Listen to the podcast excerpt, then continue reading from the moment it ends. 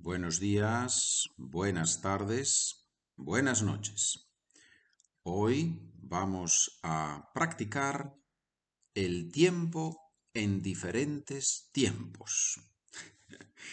¿Qué significa esa frase? Practicar el tiempo en diferentes tiempos. La palabra tiempo, como sabes, tiene dos significados. Time and weather vamos a ver la palabra tiempo, weather, en diferentes tiempos, different verbal tenses, tiempos verbales.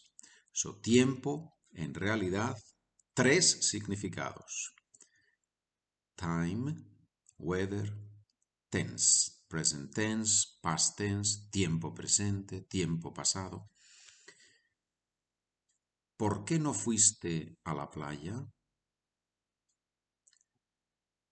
As it was a little bit cold, we decided to stay at home.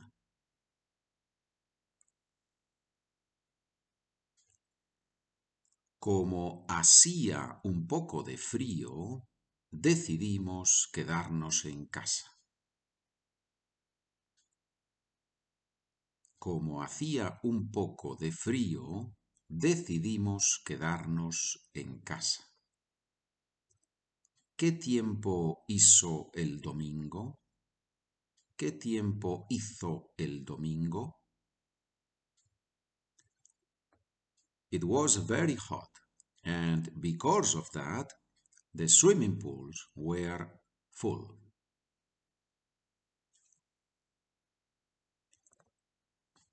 Hizo mucho calor y por eso estaban las piscinas llenas. Hizo mucho calor y por eso estaban las piscinas llenas. ¿Prefieres el frío o el calor? I love it hot. I love the heat, we say in Spanish. I love, I love it hot. The hotter it is, the better I feel.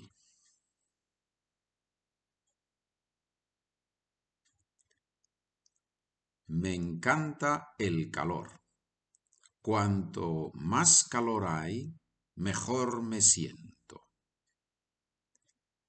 Me encanta el calor. Cuanto más calor hay, mejor me siento. If you are a subscriber, now please go to part B, chapter, we're on episodio 157, Part A for everybody, Part B for subscribers. If you are not a subscriber and you would like to keep listening and to have access to all the documents and to have access to all the audios, all you have to do, my friend, is to go to my website, SpanishWithPedro.com. There, you will find on the first box how to subscribe to the podcast Spanish for Beginners easy.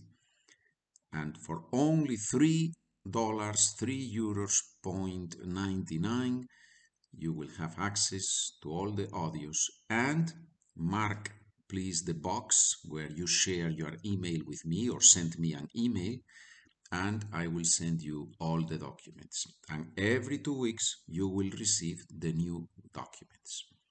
Many of you are doing that. I am very grateful. And if you decide to join us, please SpanishWithPedro.com. If you have any questions, SpanishWithPedro at gmail.com. Gracias y nos vemos en la parte B, la parte para suscriptores. Hasta ahora.